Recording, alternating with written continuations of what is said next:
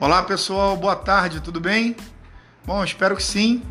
Para quem ainda é boa tarde, mas eu não sei que horas você vai acessar esse conteúdo, então bom dia, boa tarde e boa noite. Bom, hoje diferente das últimas terças-feiras em que eu tenho liberado material para você na parte da manhã, de forma especial hoje, por problemas técnicos eu estou liberando esse material agora na parte da tarde, mas isso não é problema, porque você pode acessar esse conteúdo a hora que você quiser, de onde você quiser. Bom, nós vamos falar hoje sobre liderança, é o nosso tema, e eu quero falar sobre dois tipos de liderança: liderança centrífuga e liderança centrípeta. Vem comigo, eu me chamo Paulo Lopes e esse é o podcast Liderança Hoje. Bem, eu quero começar o conteúdo de hoje fazendo você pensar um pouco e te fazendo uma pergunta, ou na verdade, te fazendo perguntas sobre como anda aí a sua liderança. Como você tem exercido a sua liderança em relação ao outro? Como você tem se posicionado em relação à sua liderança para impactar as pessoas à sua volta? Como você tem exercido a sua liderança para transformar as pessoas que estão à sua volta. Sua liderança tem sido exercida de forma centrífuga ou centrípeta? Eis a questão. Bom, vem comigo para o conteúdo de hoje. O meu desejo é compartilhar com você algumas informações sobre esses dois tipos de liderança: liderança centrífuga e liderança centrípeta. Não sei se você já ouviu falar sobre esse estilo de liderança, sobre esse tipo de liderança, sobre essa forma de liderar, mas eu quero compartilhar aqui algumas coisas com vocês. Eu sei que você sabe que nós estamos vivendo aí num mundo super, hiper acelerado. Isso não é novidade para ninguém. A cada dia surgem novas ideias, surgem novos pensamentos. Tá tudo tão acelerado que o ser ele perde o lugar para o ter. E tudo isso parece como um carro de corrida, ultrapassando a equipe adversária no afã de chegar em primeiro lugar no pódio. O pensamento, pelo menos é o que se pode observar na grande maioria, é, vamos ver quem chega primeiro, quem tem mais, quem é o melhor, vamos ver quem ganha. Parece que o senso de competitividade anda aflorado. E isso não tem relação somente ao mundo corporativo. Parece que no ambiente eclesiástico, tudo que eu acabei de falar para vocês também já não é novidade, não é raro e é muito comum. Com a chegada desse tempo que se chama hoje, e se você já acompanha os outros episódios, é assim que eu chamo esse tempo que nós estamos vivendo, com tudo tão acelerado, informatizado, disputado, tudo tão novo. Gente, chega também a necessidade de novos modelos, de uma nova forma de fazer, de encontrar novas respostas para lidar com esse mundo novo que a cada dia aí desponta e acaba sufocando esse mundo anterior. Existem fenômenos que, que estão conduzindo uma forma de compreensão da realidade diferente. Existem desdobramentos desses fenômenos, dessas formas de enxergar a atualidade. Na, nas, nos mais variados nichos da sociedade. E isso acerta de forma é, especial a liderança. Então, para para pensar comigo, vê se você consegue entender aquilo que eu consegui entender até aqui. Observe que, dentro de uma perspectiva contemporânea, parece que há uma espécie de canonização do eu. Consegue entender? Você consegue acompanhar o meu raciocínio?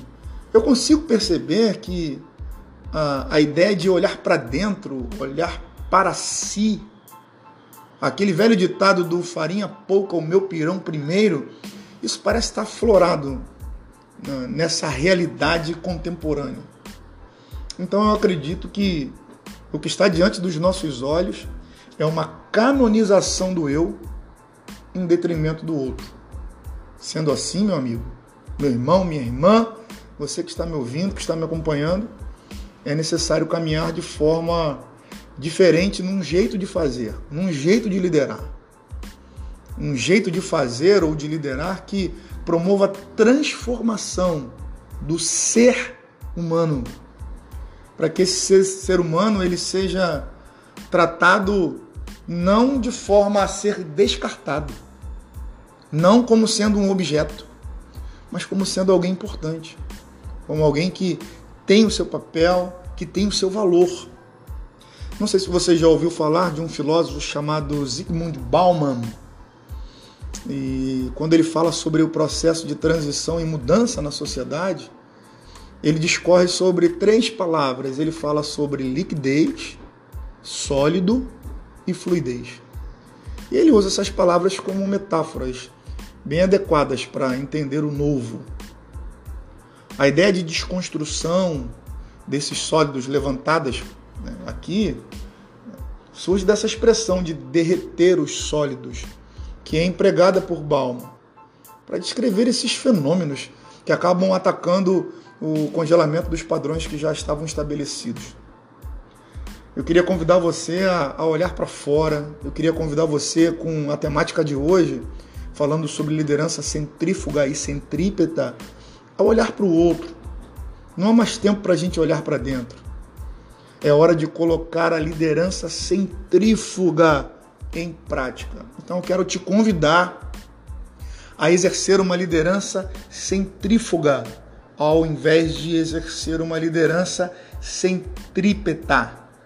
Quero convidar você é, a olhar para o outro, a se lançar sobre as necessidades do outro para supri-las. Assim é a liderança servidora. E exercer a liderança centrífuga é ser um líder servidor, porque um líder servidor se lança sobre a necessidade do outro para supri-las. Eclesiologicamente falando, é hora da igreja despertar é hora de voltar. Voltar para onde? Voltar para o trabalhar, viver com o outro e não somente pelo outro. Ou seja, liderar na perspectiva de ser igreja. Pois a missão dada por Jesus para os que desejam liderar é que primeiro precisam servir. E tem uma frase que eu carrego comigo, compartilho sempre que posso, porque eu ouço muita gente dizendo que, ah, eu sirvo a Deus, sirvo a Deus do meu jeito, sirvo a Deus da minha forma, sirvo a Deus sozinho, fazendo isso ou aquilo outro. E eu aprendi na caminhada, aprendi com as Escrituras, que nós só servimos a Deus quando nós servimos os outros. Porque é servindo os outros é que nós servimos a Deus. Então parece aí um, um jogo de palavras, mas é uma grande realidade. Quer servir a Deus de verdade? Sirva as pessoas. A ideia da palavra, das palavras que eu tenho utilizado aqui, de liderança centrífuga e liderança centrípeta, elas foram extraídas do livro da doutora Analzira Nascimento. O livro se chama Evangelização ou Colonização. Na verdade, a doutora Analzira foi minha professora nos meus tempos acadêmicos. E eu fui muito impactado pela história de vida dela e de como ela atuou na, na Angola durante a Guerra Civil. Foi para ser só uma missionária, para falar do amor de Jesus e acabou sendo uma ferramenta primordial para reconstruir aquele lugar, deixando lá, para a glória de Deus, a marca de alguém que escolheu servir o Senhor e servir o outro não pensando nela somente. Então quero dar para você aqui a ideia de, de liderança centrípeta e liderança centrífuga para você entender que a melhor coisa que você precisa fazer é fazer uma análise de como você está liderando. Se você está liderando de forma errada, você precisa começar a atuar como um líder que lidera, que exerce liderança de forma centrífuga. Então vamos lá. A liderança centrípeta é aquela que se dirige para o centro. E olha, infelizmente é o que ainda mais acontece. Ainda existe no ambiente eclesiástico um olhar para dentro de si mesmo, uma busca por resultados que prevalece em relação ao cuidado do outro. Lembra quando eu falei no comecinho do nosso podcast que a vida parece um, uma corrida? As pessoas à nossa volta parecem um carro de corrida tentando passar a equipe adversária para chegar em primeiro lugar. Infelizmente, no ambiente eclesiástico não é diferente. A gente tem visto as pessoas que buscam por resultados e isso tem prevalecido em relação ao cuidado com o outro. Mas já a liderança centrífuga, ela se dirige para fora, fazendo com que o outro não seja apenas uma meta a ser alcançada, né? não sendo apenas um objetivo, um alvo, mas fazendo com que o outro seja alguém importante. Não, não é o ponto final, ele é parte do processo, ele é parte do todo. O outro é tão importante quanto aquele que serve o outro, quanto aquele que vai em busca do outro. Exercer a liderança centrífuga é entender que é preciso escutar para entender, pois assim vai ser possível compreender para dialogar. Conseguiu me acompanhar? Conseguiu fazer essa conexão? Eu repetir para você. É preciso, na liderança centrífuga, é, entender que é preciso escutar para entender. E assim vai ser possível compreender para dialogar. Quando não há escuta, há uma invasão à casa do outro, fazendo com que o outro seja apenas um trampolim para que objetivos sejam alcançados. A liderança precisa estar atenta aos sinais dos tempos é preciso estar sensível na interação com o outro, buscando uma relação firmada na dialogicidade. Para que a igreja cumpra o seu papel, ela vai precisar ser flexível. Flexível para as mudanças, para as adequações. Nunca foi tão urgente a construção sólida de uma identidade, de uma liderança ministerial saudável. E se você está chegando aqui no podcast Liderança hoje pela primeira vez, eu quero te convidar a buscar aí na, dentro do conteúdo, dos nossos conteúdos, o episódio que fala sobre liderança, onde eu dou aí alguns sinais que podem te ajudar a entender quem você é, entender qual é a sua missão, qual é o seu propósito. E eu vou repetir para você, nunca foi tão urgente a construção sólida de uma identidade para uma liderança ministerial saudável. Gente, nós encontramos todos os dias no ambiente eclesiástico, no ambiente corporativo, pessoas que estão perdidas, elas não sabem quem elas são. E essas pessoas, talvez por conta de um currículo, por terem estudado, por ter feito cursos, elas estão sendo colocadas em uma posição de liderança e elas não sabem quem elas são, elas não vão conseguir liderar outras pessoas. A liderança delas não vai ser centrífuga, a liderança delas vai ser centrípeta, porque no afã de tentar resolver, a velha frase do farinha pouca meu pirão primeiro vai falar mais alto. Ela vai pensar nela, vai olhar para dentro, vai se fechar ao invés de olhar para o outro. Liderança centrífuga é liderança servidora, é se importar com o outro, é se lançar nas necessidades do outro para suprir é você liderar uma equipe no intuito de não só ter resultados relevantes, mas desenvolver pessoas, gerar novos líderes, gerar um senso de pertencimento, cuidar do outro. Isso é mais importante do que os resultados. E um líder que exerce uma liderança centrífuga, ele precisa entender isso. Então eu volto a falar com você aqui as perguntas que eu fiz para você no início. Faça uma análise da sua liderança. Faça uma análise de como você tem exercido a sua liderança. Será que você tem sido um líder servidor? Tem exercido a sua liderança de forma centrífuga? Ou será que você é mais um que está exercendo liderança de forma centrípeta? Está olhando para dentro, está olhando para si mesmo, está pensando nos resultados, mas não consegue entender que você foi chamado para gerar valor nas pessoas, para transformar vidas, para impactar vidas. Quando eu falo de propósito de vida, eu falo de pessoas que têm sonhos, que têm seus projetos, e esses projetos e sonhos só serão uma realidade quando vidas forem tocadas, quando as pessoas à sua volta forem transformadas por aquilo que você tem feito. Isso é cumprir o seu propósito. Porque cumprir o seu propósito para você mesmo, acredito eu que esteja fora do propósito de Deus. Porque você caminhar na vida cumprindo a sua missão, dentro do propósito que Deus tem para você, é fazer com que a sua vida toque outras vidas. Fazer com que a sua vida transforme tudo que está à sua volta. E aí você pode ter certeza, você vai estar no centro da vontade de Deus e cumprindo o propósito de Deus. Bem, para mim nunca foi tão imprescindível o exercício da liderança servidora num ambiente eclesiástico é, de um mundo que vive em tempos de mudanças repentinas, de transformações.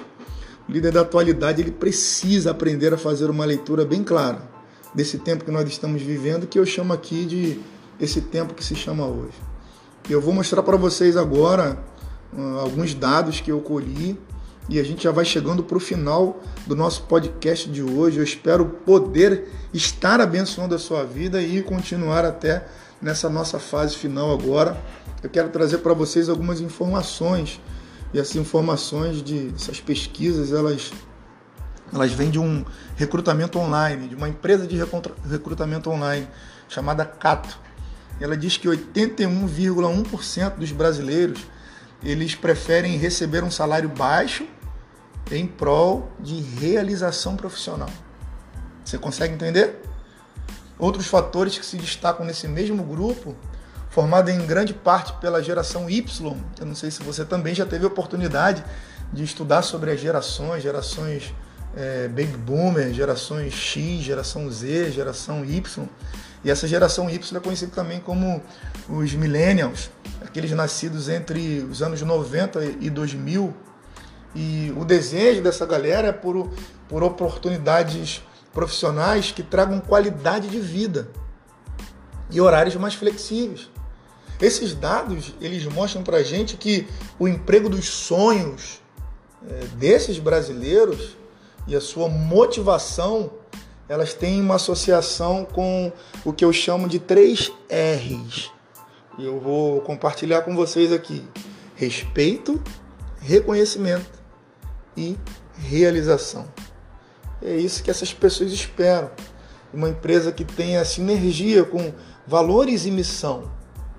Então, por que, que no ambiente eclesiástico a gente também é, não pode fazer diferente? Por que, que há sempre uma, um olhar para dentro? Por que, que não se cumpre, não se coloca em prática aquilo que a Escritura nos ensina? Quando eu falo de liderança servidora, eu não falo de algo novo que nasceu com um Greenleaf. Não falo de, de um assunto que vem sendo falado e, e trazido à tona por James Hunter a partir do, do livro Monge Executivo. Eu falo do maior líder de todos os tempos, Jesus, o Cristo, o Filho de Deus. Foi ele que nos ensinou a ser um líder servidor. E todos os líderes servidores que eu conheço, que eu pesquisei, que eu já ouvi falar, fazem menção de Jesus como sendo o maior líder de todos os tempos, alguém que transformou o mundo servindo as pessoas, servindo a humanidade. Eu quero trazer para você aqui ainda um outro dado para você entender como as pessoas estão é, mudando, o mundo mudou, as coisas mudaram, não dá para continuar olhando para dentro. De acordo com uma pesquisa feita pela, pela empresa GEM em 2015, apenas 22,7% dos brasileiros sonham em fazer carreira em uma empresa tradicional. Esse número mostra que os profissionais têm aberto mão da segurança de um emprego, com benefícios e carteira assinada, em busca de novos objetivos. A falta de oportunidade de crescimento e problemas com o chefe. É isso aí. A falta de oportunidade, vou repetir para você, para você anotar e guardar com você, entender por que, que as coisas mudaram e por que, que nós precisamos exercer liderança de forma diferente. A falta de oportunidade de crescimento, de crescimento e problemas com o chefe são alguns dos fatores que têm motivado essa, essa mudança nas metas profissionais. Então, os chefes, segundo a Associação de Psicologia dos Estados Unidos, é, eles são 75% é, dos causadores de problemas dentro de uma empresa e de pessoas que querem deixar o trabalho. Então, 75% dos trabalhadores, é, para deixar mais claro para você, eles deixam o trabalho, eles saem de uma equipe, eles deixam de estar realizando uma tarefa por conta de um líder, por conta de alguém que está chefiando a sua equipe. E é bem provável que você tenha, ao longo da sua trajetória, da sua carreira, da sua vida, quer seja no mundo corporativo, quer seja no ambiente eclesiástico, se deparado com pessoas que estão olhando para dentro, estão pensando em resultados e não estão exercendo a liderança de forma centrífuga, pensando no outro, olhando para fora, olhando para o outro, para desenvolver o outro. E eu quero deixar aqui ainda para você é, as palavras de Stephen Kennedy. Ele é um administrador pela Universidade de Harvard e ele escreveu para a revista Veja as seguintes palavras. Eu vou fechando aqui agora o meu podcast com você, deixando para você as palavras de Stephen Kennedy para que você guarde no teu coração e entenda como é importante servir, como é importante ser um líder servidor, exercer a liderança centrífuga, exercer a liderança servidora é abençoador não só para as pessoas que estão sendo servidas, mas para nós que estamos cumprindo a nossa missão. Stefan Kennedy ele diz assim: poucas empresas estão organizadas e treinadas para servir o outro. Nesse caso, o cliente. As companhias de sucesso serão as empresas que eu chamaria de preparadas para servir. Se ensinarmos as pessoas que servir o outro não é degradante, mas, pelo contrário, um raro prazer, construiremos uma sociedade sólida e uma plataforma de exportação de serviços.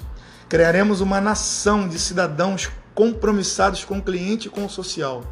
Vamos começar hoje a aprender a servir o outro em vez de somente nos servir. Eu espero que você tenha sido abençoado com esse episódio de outro. E acredite, nunca foi tão importante vencer essa crise de integridade e de identidade que avança velozmente em muitas organizações e principalmente na igreja contemporânea. Uma liderança servidora é centrífuga, não centrípeta. Ela é contagiante e não contagiosa. Ela é saudável e não tóxica. Deus abençoe sua vida. Espero você na próxima terça-feira no podcast Liderança Hoje.